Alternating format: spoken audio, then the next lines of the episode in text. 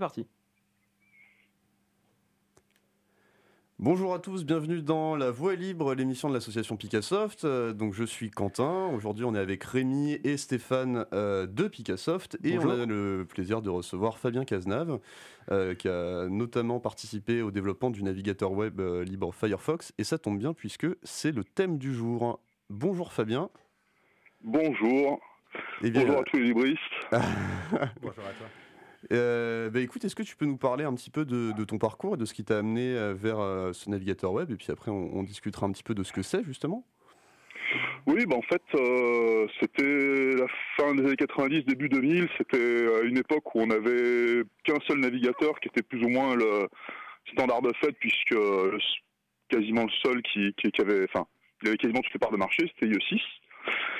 Et euh, moi, j'avais rien à voir avec le monde du web à l'époque, mais je, dans mon activité de développeur indépendant, il fallait que je fournisse des documentations techniques. Je les faisais dans le seul format qui me semblait pérenne, euh, c'est-à-dire HTML. Et pour ça, bon, bah, j'avais besoin d'éditeurs HTML libres, de, navigateurs HTML libres pour pouvoir les déployer sur n'importe quelle plateforme. Et donc, je me suis intéressé à, à l'époque, ça s'appelait encore la suite Mozilla, puis euh, Firefox après la session de, Netscape. Et euh, c'est comme ça que je suis rentré un petit peu dans le, dans le milieu du logiciel libre, un peu par accident finalement. Merci euh, Fabien de cette euh, première petite intro. Je me, je me, permets de te relancer un petit peu parce que tu as, as, voilà, as, lancé des, des, trucs mais qui sont limite d'une autre époque, tu vois. Donc Internet Explorer, Netscape, les années 90. Juste tu nous, tu nous redonnes un ou deux éléments de contexte sur, sur, sur cette époque. Tu en as déjà dit deux mots? Ouais. Bah, c'était une époque où euh, on avait un système euh, ultra dominant, c'était Microsoft Windows avec son navigateur Internet Explorer 6 à l'époque, et où en fait euh, on avait besoin d'un navigateur un peu plus performant qu'il fallait pouvoir faire tourner sur d'autres systèmes. Et eh ben, on avait guère le choix. Il fallait passer par un navigateur libre qui était encore balbutiant à l'époque, à savoir Mozilla, qui est devenu Firefox. Et euh, c'est comme ça qu'il y a toute une communauté euh, en France, en Europe, dans le monde, qui s'est montée pour euh, développer, promouvoir, diffuser ce navigateur. Et Mozilla, tu me, dis si je me trompe, mais donc c'est hérité d'un autre truc qui s'appelait Netscape. Et il me semble que c'est né, enfin la transition entre Netscape et Mozilla est née quelque part en France avec des gens comme Tristan Nito, Daniel Glassman. Et toi? Euh, en fait, euh, Netscape, oui, euh, développait cette, euh, cette, son navigateur. Netscape a été racheté par AOL, qui a finalement revendu. Et donc, en fait, il y a eu d'un jour au lendemain tous les navigateurs, tous les tous les ingénieurs de Netscape qui sont retrouvés au chômage, en fait. Enfin, quasiment tous. Et une partie d'entre eux se sont dit bon, c'est pas grave, on a un navigateur qui est tellement bien qu'on va continuer à le développer euh, en code source ouvert, en logiciel libre, et puis on verra après comment on arrive à se payer.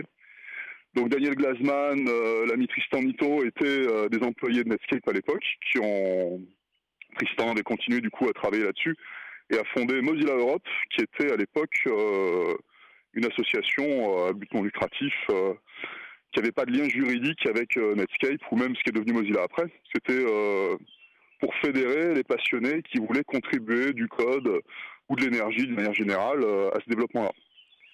Moi, je faisais partie en fait de la communauté. J'étais euh, un des plus volubiles, on va dire, sur la communauté Mozilla francophone de l'époque. J'étais un petit peu à cheval entre les deux. Je faisais un peu de développement, un peu de support euh, utilisateur. Et euh, on, animait beaucoup d'ateliers pour les développements d'extensions, pour ce genre de choses-là. C'est comme ça que tout est parti un peu en France. Ok. Ok, donc effectivement, ça c'était des débuts, comme tu l'as dit, fin des années 90, début des années 2000.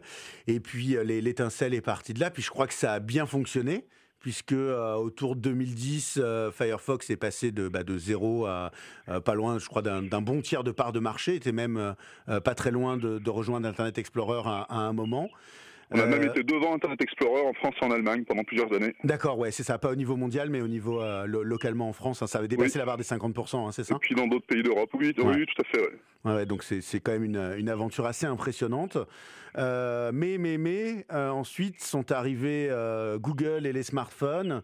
Aujourd'hui, on est pareil dans les grandes lignes. Hein, c'est Chrome qui a pris à peu près deux tiers de, de part de marché. Firefox est passé sous la barre des 10%. Et qu'est-ce que tu en penses? Est-ce que selon toi, on est revenu dans une situation un peu de quasi-hégémonie comme celle qu'on a connue? Est-ce que ça pose les mêmes problèmes? Est-ce que tu as, tu, as, tu, as, un avis un petit peu autour de tout ça? Bah, on est revenu euh, dans une situation hégémonique, oui, mais euh, je suis tenté de dire qu'elle est pire qu'avant. Parce qu'avant, on avait une situation hégémonique qui était techniquement très en retard sur euh, l'alternative libre. Internet Explorer 6 à l'époque était une catastrophe, il n'y avait pas y avait, ça ne tournait que sous Windows, les performances étaient pourries, le, respect des standards du web était complètement à la traîne, il n'y avait pas de développement fait par Microsoft activement dessus. Et puis surtout, l'usage d'Internet à l'époque, ça n'était que, entre guillemets, un accès à l'information. Alors qu'aujourd'hui, Internet, c'est une, une plateforme, c'est la plateforme d'exécution euh, de toutes nos applications presque. C'est l'endroit où on stocke toutes nos informations euh, privées ou presque, malheureusement. Et donc aujourd'hui, la domination de Chrome, non seulement elle est difficile à bousculer parce que ils ont objectivement un très bon navigateur qui en plus fonctionne euh, sur Windows, Mac, Linux, beaucoup de plateformes. Mais en plus, euh, les enjeux sont bien, bien, bien plus critiques que ceux qu'on avait au début des années 2000.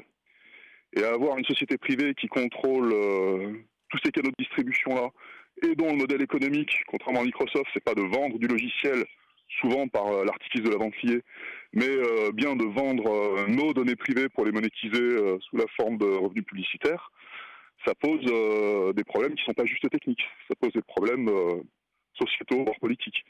Euh, la situation est beaucoup plus difficile à mon sens. Ouais, ouais, effectivement, on est passé de, d'un, premier, de premiers enjeux qui étaient essentiellement techniques à, des enjeux sociétaux. On, reviendra là-dessus en, fin d'émission avec notamment Rémi, mais tu pourras euh, euh, venir compléter tout ça quand on reparlera un peu de la question de Chrome, Chromium, etc. pour, pareil, anticiper peut-être un petit peu des choses dont on reparlera, tu, tu, tu utilises, j'imagine, quelques extensions Firefox. Tu en as une ou deux favorites ou que tu as envie de de, mettre en avant? Ah, il y a euh, uBlock Origin, je pense que tout le monde connaît. Ça, c'est pas juste Firefox, c'est une extension qui est juste indispensable aujourd'hui pour naviguer sur Internet. Donc, euh, à installer si c'est pas déjà fait. Mais euh, bon, après, dans le métier, dans le civil, je suis développeur web. Donc, j'aime bien bricoler les pages web et surtout, j'aime bien personnaliser l'apparence des applications en fonction de mes besoins à moi. Donc j'utilise beaucoup Stylish. C'est une extension euh, qui permet de rajouter des feuilles de style euh, par-dessus l'application web existante. Et comme ça, je peux personnaliser rapidement euh, plein d'applications. Après, j'ai un plaisir un peu coupable, c'est que j'utilise beaucoup, beaucoup d'onglets, beaucoup trop. Et donc j'utilise régulièrement, je bricole des extensions pour manipuler ma, collection d'onglets. Ok. Ok, bah merci pour ces stylish, S-T-Y-L-I-S-H. C'était ça? Stylish, ouais, S-T-Y-L-I-S-H, exactement. Ok. Merci à toi. Il y a, Rémi qui m'a soufflé une, autre question euh, que, j'aurais dû te poser avant. En fait, elle, enchaînait mieux, mais euh, voilà, je la pose après. Euh, tout ce que, ce que tu as dit là sur Mozilla a quand même globalement un positionnement de défense de la vie privée qui est, qui est assez visible, bien positionné sur le, sur le, au, enfin, au niveau des médias, au niveau de, de, la communication sur le web. Et pour autant, donc qui est une alternative de fait à Google Chrome, encore une fois, on y reviendra. Et pour autant, le moteur de recherche par défaut quand on installe Firefox sur la majorité des plateformes, c'est euh, Google Search. Alors je crois que c'est historique, mais euh, est-ce que tu veux commenter aussi cette petite contradiction? Bah en fait, euh, ça, date à une époque effectivement où Google ne faisait pas son propre navigateur et préférait financer Firefox pour avoir un navigateur libre, ouvert, pour faire fonctionner ses applications. À ma connaissance aujourd'hui, c'est Quant qui est par défaut en France. Je dis peut-être une ânerie. Je, mais, je crois que ça dépend des plateformes mais j'utilise euh, DuckDuckGo. Enfin, il y, a des navigateurs, euh, il y a des moteurs de, recherche euh, qui sont euh, beaucoup plus respectueux de la vie privée. Bon, j'aime beaucoup DuckDuckGo, Quant est très bien aussi. D'une manière générale, plus, c'est pas juste une question du navigateur. Ce, n'est quasiment plus d'ailleurs une question du navigateur. C'est beaucoup une question de nos usages. On a des usages qui sont centralisés. Et le, vrai danger, il est là. C'est que une seule société à but lucratif peut euh, avoir sur nous beaucoup plus d'informations que ce qu'on voudrait lui laisser. Et c'est à nous, euh, utilisateurs, chacun dans notre coin, d'arriver à, utiliser des solutions alternatives moins centralisées, plus respectueuses. Et ça, ma foi, bah, c'est toujours un peu le, même combat. entre ce qui est bénéfique pour tout le monde et ce qui est confortable à utiliser là tout de suite. Bah là, effectivement, tu reviens au cœur des, préoccupations de Picassoft. C'est des choses dont on a parlé euh, dans l'émission précédente, notamment avec euh, Frédéric Urbain de, Framasoft, et sur lesquelles on aura largement l'occasion de revenir. Eh bien, merci beaucoup Fabien pour, euh, pour ces, quelques, ces quelques échanges. Et puis, je crois que tu restes avec nous, donc n'hésite pas à intervenir sur la, la suite. Euh, donc on enchaîne euh, avec euh, Quentin qui va passer un peu sur le gris pour nous expliquer, eh bien finalement, c'est quoi un navigateur web? On voit à peu près tous à quoi ça sert. Hein. Ça sert à aller sur le web. Ça, je pense qu'on est quand même, voilà, pour pour l'ensemble, on, voit on voit à quoi ça sert, mais on voit pas forcément bien comment ça fonctionne. Alors un navigateur web, pour simplifier, hein, mais on peut poser que c'est un client HTTP et un moteur de rendu HTML. Et donc, euh, on, va, on, va, on va approfondir un petit peu ça. Alors, commençons par la première partie. Un navigateur, Quentin, c'est un client HTTP. On a expliqué un petit peu ce qu'était un serveur la semaine dernière. Euh, il y a un rapport entre les clients et les serveurs en informatique, mais également un peu comme au café. Hein. C'est-à-dire qu'ils vont communiquer pour euh, s'échanger des choses. Est-ce que tu peux nous rappeler cette histoire et ou nous expliquer un peu comment fonctionne HTTP alors effectivement, on va rentrer un petit peu plus dans le, dans le vif du sujet. Alors pas d'inquiétude, pas trop de technique, mais c'est important de comprendre un petit peu les, les insides, on va dire, du, du, navigateur et de la communication euh, web sur, euh, sur Internet. Donc. Donc pour rappel, euh, un client c'est tout simplement une machine, euh, ça peut être un smartphone, ça peut être euh, un ordinateur personnel, et un serveur est également une machine, un ordinateur, mais qui rend service eh bien, justement au client. Donc d'où l'analogie avec le café. Donc ça, on en avait parlé de manière très générale sur l'architecture client-serveur. Mais dans le cadre de, des navigateurs web, eh bien, le navigateur, comme l'a dit Stéphane, est un client HTTP. Alors, qu'est-ce que c'est HTTP C'est ce qu'on appelle un protocole, euh, en d'autres termes, un, un langage, une norme informatique qui permet à un client, en l'occurrence le navigateur web, de demander à des serveurs web de lui envoyer des fichiers. Et ce sont ces fichiers qui constituent les pages web. Donc ça peut être tout simplement des fichiers de texte, des fichiers euh, qui permettent de styliser la page, euh, des images, des vidéos, ce genre de choses. Et donc quand on tape euh, une URL dans un navigateur, donc une URL ça peut être par exemple à tout hasard picassoft.net, eh bien en fait on lui ordonne de demander des fichiers à un serveur. Donc comme je disais, si on tape picassoft.net, eh bien on demande à notre navigateur web euh, de récupérer des fichiers sur un serveur qui s'appelle picassoft.net. Celui-ci va nous donner une page qui s'appelle par exemple index.html.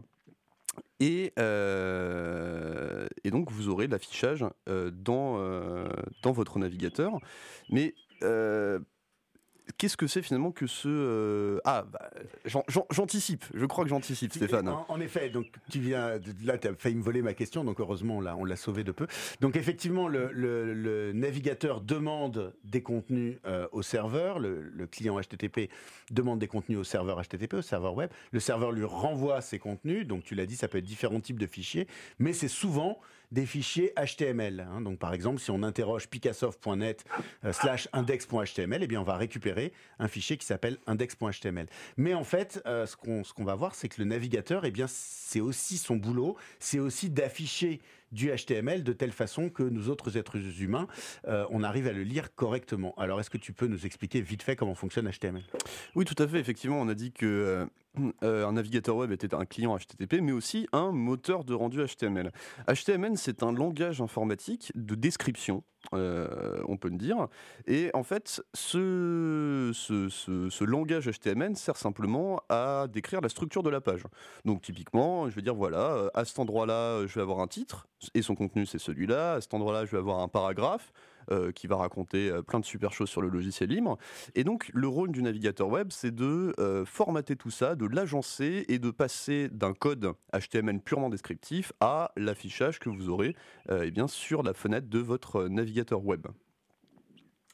Ok, on va on va pas rentrer dans, dans, les détails des différentes technologies. Il y a des technologies comme CSS par exemple qui servent également à, la mise en forme, qui, viennent en complément de ce que tu viens de décrire.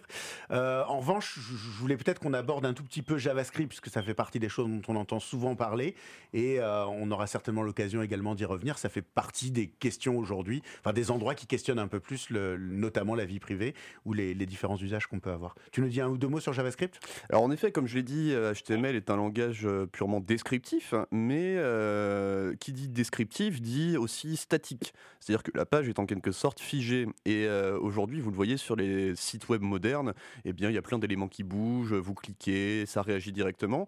Et tout ça est possible grâce à un langage qui permet d'ajouter du dynamisme qu'on appelle JavaScript.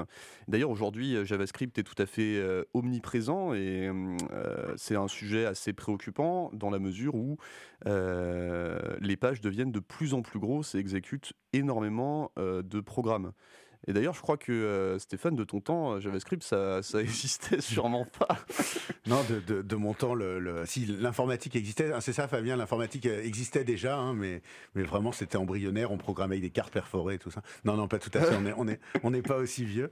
mais cela dit, je ne sais pas si, si, si, tu veux commenter ça, Fabien ou.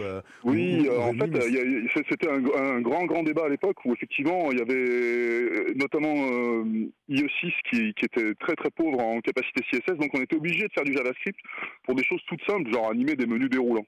C'était à l'époque euh, le summum euh, du site haut de gamme, c'était un truc avec des menus déroulants. Ça faisait rêver tout le monde dans les années 90 ou 2000. Et euh, alors que ça, en fait, on sait le faire de façon purement déclarative, donc légère à télécharger, légère à interpréter pour le navigateur. Et donc voilà, on savait faire des menus rapides à s'ouvrir sous Firefox et chiant sous IE. Et à ça s'ajoutait encore autre chose, c'est que on avait en gros 10-15% des utilisateurs qui n'activaient pas JavaScript. Soit parce qu'il y avait des, politiques de sécurité dans les entreprises qui disaient ben, JavaScript euh, n'est pas suffisamment éprouvé pour qu'on puisse laisser du contenu s'exécuter à la volée, soit parce que tout simplement euh, ça ralentissait beaucoup trop IE6 et donc des utilisateurs choisissaient de le désactiver. Et puis enfin, il y avait un problème d'accessibilité. La plupart des technologies qui permettaient aux, aux malvoyants ou aux utilisateurs qui étaient atteints d'autres handicaps d'interagir avec leur page web ne fonctionnait pas avec JavaScript tout simplement. Donc on était à l'époque obligé, enfin obligé, c'était fortement recommandé si on voulait un site bien indexé, d'avoir un site qui fonctionnait sans JavaScript. Et enfin, euh, les moteurs de recherche comme Google inspectaient les, pages web sans interpréter JavaScript. Donc si le contenu était généré par JavaScript, comme c'est le cas aujourd'hui pour la plupart des applications web, eh ben, votre site n'existait tout simplement pas sur les moteurs de recherche. Donc il n'existait pas du tout. C'est ça. Donc là, on a un peu le, enfin voilà, tu t'es revenu un petit peu sur le sur l'origine. Euh, je pense que ça vaudrait, enfin, on, se réservera peut-être un, jour euh, une émission pour parler plus généralement. Il y a des mouvements aujourd'hui de low tech ou de qui, préconisent effectivement de revenir à des, structurations plus euh, plus simples, d'imaginer que ce qu'on a gagné à un moment en termes entre guillemets de facilité d'usage, et eh bien finalement c'est des choses plus compliquées à contrôler, moins performantes, qui peuvent même éventuellement poser des questions de consommation énergétique. Mais effectivement, ça nous emmènerait probablement un petit peu plus loin, donc on se garde ça et, et peut-être on on, te, réinvitera avec plaisir euh, euh, Fabien à ce moment-là. Il y, a un dernier point que je voulais aborder avant qu'on repasse un peu sur la discussion, euh, notamment euh, Firefox versus Chrome, puisque c'était quand même un petit peu notre, objectif aujourd'hui, c'était parler du, W3C. en effet, ce que tu viens, on vient de voir là qu'on a des langages HTTP, HTML, JavaScript, CSS, etc. Et en fait, tous les, navigateurs parlent les mêmes langages. Et on peut se demander comment est-ce qu'ils font pour se mettre d'accord ces navigateurs. C'est pas forcément tous des copains. Hein. On a vu qu'il y avait Microsoft Google, euh, la, fondation Mozilla, etc. C'est pas forcément des gens qui ont les mêmes intérêts. Euh, donc, qu'est-ce qui fait que ça marche et qu'ils arrivent à, se parler quand même entre eux? Quentin, tu nous, tu nous Ouais, carrément. Bah, effectivement, on peut, on peut dire qu'ils sont pas, euh, peut-être pas les, meilleurs amis, mais en revanche, ils ont quand même tout intérêt à faire en sorte que euh, leur navigateur soit capable d'afficher correctement ce que les autres navigateurs sont aussi capables d'afficher. Et donc, c'est en particulier grâce à un organisme qui s'appelle le W3C pour World Wide Web Consortium, qui réunit les parties prenantes du web et qui se mettent d'accord sur ces langages, voire qui créent ensemble de nouveaux langages. Donc, euh, c'est un organisme qui a été créé en 1994, et donc on peut dire que c'est la naissance du web en quelque sorte. Et c'est cette même idée de standard interopérable. C'est interopérable, c'est le mot qui va désigner le fait que euh, les langages fonctionnent euh, sur différents systèmes et produisent les mêmes résultats. Donc c'est cette idée de standard interopérable qui permet à des machines différentes sur des réseaux différents de se parler avec des logiciels différents. Donc de la même manière que tous les navigateurs aujourd'hui du moins, parce que ça a été pas le cas pendant extrêmement longtemps, arrivent à se mettre à peu près d'accord sur la manière d'afficher et de faire fonctionner les sites de la même manière, eh bien, ils interprètent également le HTTP, ils partent tous ce langage de la même manière, et heureusement pour nous. Donc on reparlera sans doute aussi dans une prochaine émission de l'importance des standards interopérables, des mm, normes interopérables, des logiciels interopérables, etc., des formats de données interopérables. Voilà.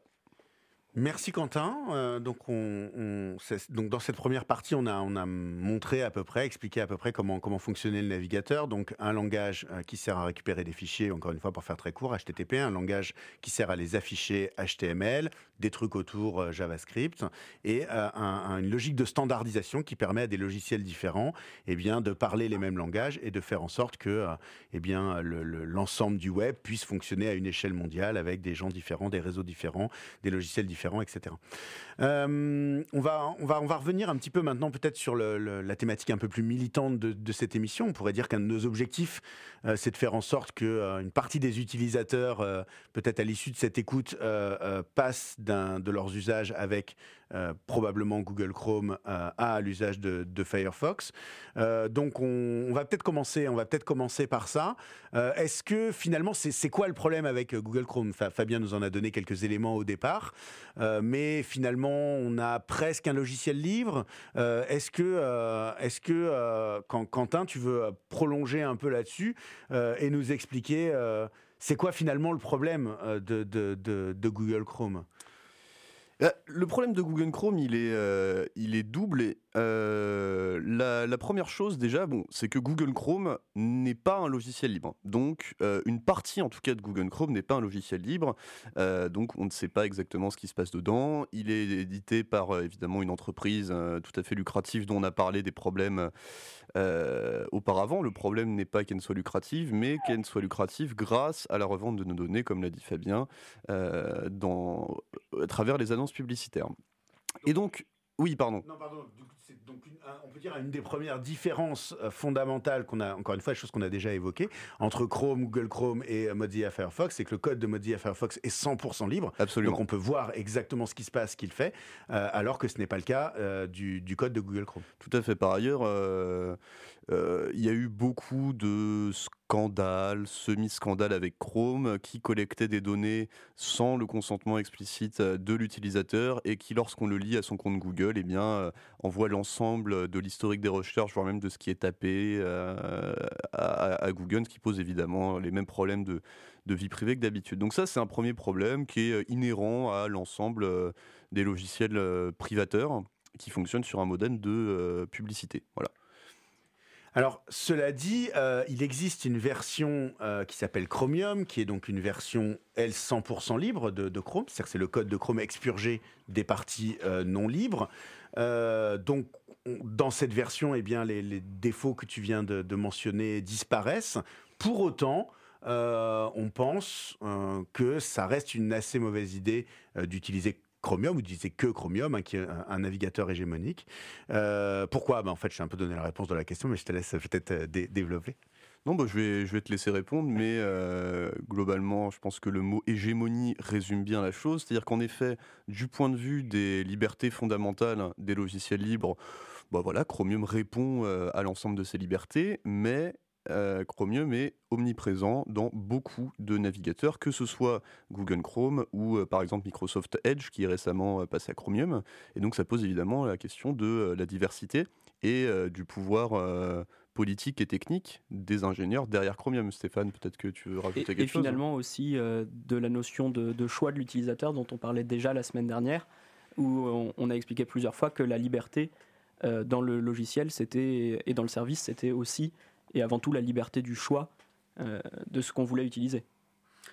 Le, ce, que, tu as soulevé, hein, euh, euh, Quentin, je ne sais pas si, Fabien voudra compléter également, mais c'est qu'on a un même, on a un même code informatique hein, qui est effectivement commun. Une grosse part de, code informatique est commun aujourd'hui à la grande majorité des navigateurs, donc à, l'exclusion notamment de, de, Firefox. mais on a, voilà, on a ce risque à un moment de, contrôle du, du, code par un seul, une seule organisation. Alors oui, effectivement, il y a, là, il y a un danger qui est, qui est pas juste théorique, qui est même très concret, parce que le W3C dont vous avez parlé à l'instant, le, principe de base de cet organisme de normalisation, c'est que pour que quelque chose devienne un standard, il faut qu'il y ait au moins deux implémentations différentes. Donc il faut qu'il y ait deux moteurs de rendu différents qui fassent le taf. Alors jusqu'à il y a encore pas si longtemps que ça, il y avait outre euh, Google avec euh, WebKit qui est devenu Blink, que vous appelez Chromium là pour le navigateur autour, il y avait le, le, moteur de rendu de Firefox, il y avait celui d'Opera et il y avait celui de Microsoft Internet Explorer. Aujourd'hui, Opera est passé à Chromium, Internet Explorer est passé à Chromium, donc aujourd'hui il n'en reste plus que deux. Il reste Firefox et Chrome pour simplifier. Or, même si le code est libre, il peut servir à faire fonctionner euh, du code propriétaire. L'exemple que j'ai en tête, c'est que Google, pour des raisons bon, bah, qui leur appartiennent, hein, ils avaient un projet derrière, voulait pouvoir faire exécuter du code compilé sur le navigateur. Donc on en revenait à la grande époque que peut-être seuls des vieux dinosaures comme Stéphane et moi-même connaissions encore, c'est-à-dire ActiveX, où on avait un conteneur, la page web, on fait un énorme trou dedans, et dans ce trou, on fait tourner un logiciel euh, la plupart du temps privateur, en tout cas compilé, sur lequel on ne peut pas avoir d'informations sur ce qu'il fait exactement. Et euh, ça, c'était la solution que poussait euh, Google. Et s'il n'y avait pas eu un autre moteur de rendu à l'époque qui disait non, on a une solution qui est plus interopérable qu'on va pousser à la place, qui est devenu aujourd'hui ce qu'on appelle WebAssembly, c'est-à-dire qu'on compile vers un subset de JavaScript qui est optimisé pour la performance et qui au final donne les mêmes performances que ce que faisait Chrome avec son extension propriétaire, eh ben on aurait aujourd'hui un web avec euh, du contenu qui n'aurait été compilé peut-être que pour Windows, peut-être que pour Windows ou Mac, mais qui très probablement n'aurait jamais fonctionné sur des plateformes libres. Donc même avec un navigateur dont le code source est 100% ouvert, ça ne suffit pas à ce que les usages euh, puissent euh, garantir l'interopérabilité avec tous les systèmes. Et ça, c'est le rôle vraiment fondamental de Mozilla là-dedans, c'est-à-dire de fournir une implémentation alternative pour euh, pouvoir tirer les standards vers quelque chose de toujours interopérable. Ce qui n'est évidemment pas le cas d'une société à but lucratif. Merci Fabien de euh, cet exemple très concret. On a, un peu confondu deux termes, hein, effectivement. Tu as, eu la gentillesse de ne pas nous le dire comme ça. Donc je pense pas qu'on arrivera à corriger au montage. Donc je, corrige euh, directement. On a fait la confusion entre Blink, qui est le moteur effectivement de rendu qui est, commun à l'ensemble des navigateurs, et Chromium, qui est une des versions euh, libres de l'usage de, ce moteur commun, notamment à Chrome, Chromium, IE, etc.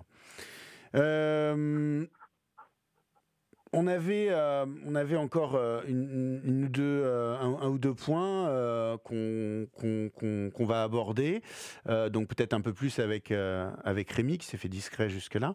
on voulait, et peut-être revenir aussi sur cette question de simplicité qu'on a commencé à évoquer, qu'on aura sûrement l'occasion de retraiter dans, dans, le cadre de nos différentes émissions. La, question que je te pose, Rémi, c'est qu'est-ce que ça change en fait de, de faire ce que, pareil, ce que j'ai appris à faire quand j'utilisais un navigateur dans la préhistoire, c'est-à-dire en fait on ouvrait un navigateur puis quand on voulait trouver quelque chose, enfin quand on savait où aller plutôt, on avait tendance à taper directement euh, une adresse web dans la barre de recherche. Donc on connaissait des adresses comme picassoft.net ou mozilla.org ou utc.fr. En fait, aujourd'hui, on se rend compte qu'au niveau des usages, il y a beaucoup beaucoup de gens qui passent systématiquement par une recherche, euh, qui ne prennent plus la peine de taper aucune URL euh, et qui passent systématiquement par une recherche, donc un moteur de recherche, on l'a vu, donc un serveur comme Google Search, alors éventuellement une alternative comme DuckDuckGo qu'on a, qu'on a déjà cité. Mais qu'est-ce que ça change in fine? Est-ce que c'est un souci ou pourquoi est-ce qu'on a envie de parler de ça? Oui, bah, alors tout simplement déjà, euh, dans un premier temps, passer par un navigateur, euh, par, un, par un moteur de recherche, pardon, ça veut dire passer par un intermédiaire. Euh, donc passer par un intermédiaire qui, c'est lui donner des infos, donc des informations personnelles par exemple sur ce que vous cherchez, pour ensuite faire de la, de la collecte de données, les revendre, etc. Euh, vous lui transférez aussi du pouvoir, puisqu'il a la, possibilité de choisir pour vous ce qui va vous afficher. Euh, par exemple, ça peut aussi donc, être en fonction de, vos préférences, en fonction de votre localisation, en, fonction de statistiques sur la population. Euh, et donc finalement, utiliser directement une URL, c'est en partie gagner de, garder de l'indépendance et du pouvoir, euh, donc évidemment, hein, on ne peut pas connaître euh, l'intégralité des, URL du web par cœur, donc on est quand même obligé de passer par un, moteur de recherche quand on cherche vraiment quelque chose et qu'on ne veut pas accéder directement à une ressource qu'on connaît. Euh, mais sinon, accéder directement à une ressource par son URL, c'est aussi moins de requêtes, donc moins d'intermédiaires. Ça simplifie l'accès à l'information, il est direct est maîtrisable. Et puis enfin, on peut euh, ajouter que l'impact environnemental est plus faible, plus, est plus faible puisque tout simplement, vous faites moins de trafic sur le réseau, il y a moins de données stockées, donc finalement, vous consommez moins d'énergie encore une fois, je pense qu'on aura, en tout cas, on, aimerait bien avoir l'occasion de revenir un jour sur euh, ces idées de, simplification un peu. Et donc pour ça, ben, on essaiera aussi de mettre euh, en exergue à chaque fois qu'on le peut, euh, toutes les fois où il se passe un peu des trucs compliqués, même si on ne s'en rend pas forcément compte. Euh, on, va, on, va, on va passer au quiz. On voulait peut-être parler aussi un certain. Enfin, je, vais juste mentionner qu'il y a tout un écosystème d'extensions euh, qui existe autour de Firefox qui permettent de faire des choses euh, assez intéressantes, notamment autour de, de ces questions-là, hein, de, de savoir quel site communique avec quel site, quelle est la complexité qui est derrière. Mais c'est un sujet assez riche et, je pense qu'on se donnera le, temps de, de, retraiter ça une autre fois. Peut-être un, un, ou deux noms quand même très rapides. donc Fabien a mentionné tout à l'heure uBlock Origin pour bloquer donc la publicité euh, intempestive sur les sites web et puis euh, sur ce, dont tu parlais, le contrôle euh, des interactions et des données échangées. On pourra citer par exemple Umatrix qui permet via une interface assez simple de choisir quels sont les contenus qu'on autorise ou pas. Ok, ouais, ouais, tu m'en as fait une démonstration tout à l'heure. C'est, c'est pas très radiophonique, mais très intéressant. on, verra comment on peut présenter ça. Euh, Quentin, est-ce que euh, c'est toi qui nous euh, présente le, quiz cette, semaine? Eh bien, allons-y. ce sera un quiz un petit peu sous forme de teaser pour une prochaine émission. vous avez sans doute entendu parler du fameux cadenas qu'on voit dans la barre d'URL lorsqu'on consulte certains sites web. Et ce cadenas est associé à une extension, un autre protocole qui ressemble à HTTP qui s'appelle HTTPS. Et donc la question du jour, c'est est-ce que si je consulte euh, une adresse qui utilise le protocole par HTTPS, donc qui commence par HTTPS au lieu de HTTP, eh bien, est-ce que réponse 1, la communication est sécurisée, c'est-à-dire que les informations échangées entre le, client, donc le navigateur, et le site web, le serveur, euh, est-ce que ces informations sont chiffrées? Ou euh, cryptées, mais c'est plutôt chiffré le bon mot. Euh, la communication est privée, réponse 2, c'est-à-dire que pour consulter le site web, il a été nécessaire de préalablement entrer un mot de passe. Euh, réponse 3, la communication est publique. C'est-à-dire que le S ne change pas grand-chose au niveau de la sécurité, donc tout le monde peut toujours tout lire sur Internet. Et enfin, réponse 4, la communication est libérée, c'est-à-dire que les serveurs ne peuvent plus exploiter nos informations personnelles. Bien, et eh bien, euh, pour vous laisser le temps de réfléchir à cette euh, question, nous allons lancer un magnifique morceau de musique euh, sous licence libre qui s'appelle Song for a Song de Ivan Chu.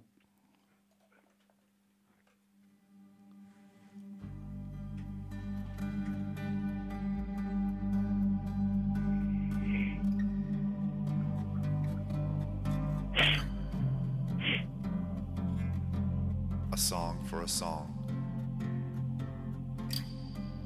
Gift in return for a gift. When the light shines through, my love for you echoes with the sound of the shifting sun. In each moment, in each note, there is a chance to love and to make music that echoes the world around us. My love for you echoes with the sound of the shifting sun like the sun, our perspectives shift. Just like the wind, some secrets are not hidden, but are embedded into the fabric of our reality, waiting to be discovered within the song.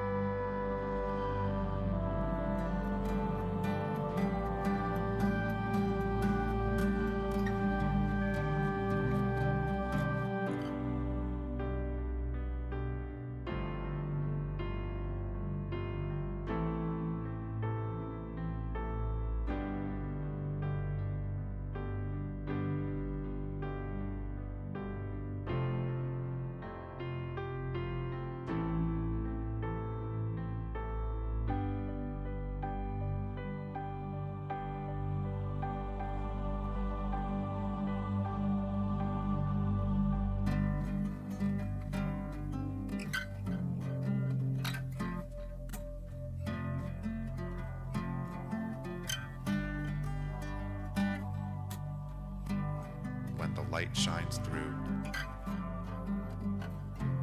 A gift in return for a gift. A song for a song.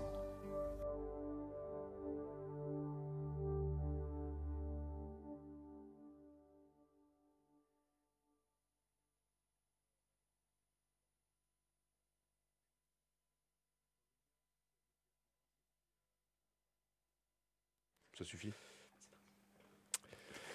De retour sur la voie libre après ce joli morceau, pour rappel, Song for a Song de Ivan euh, Chu.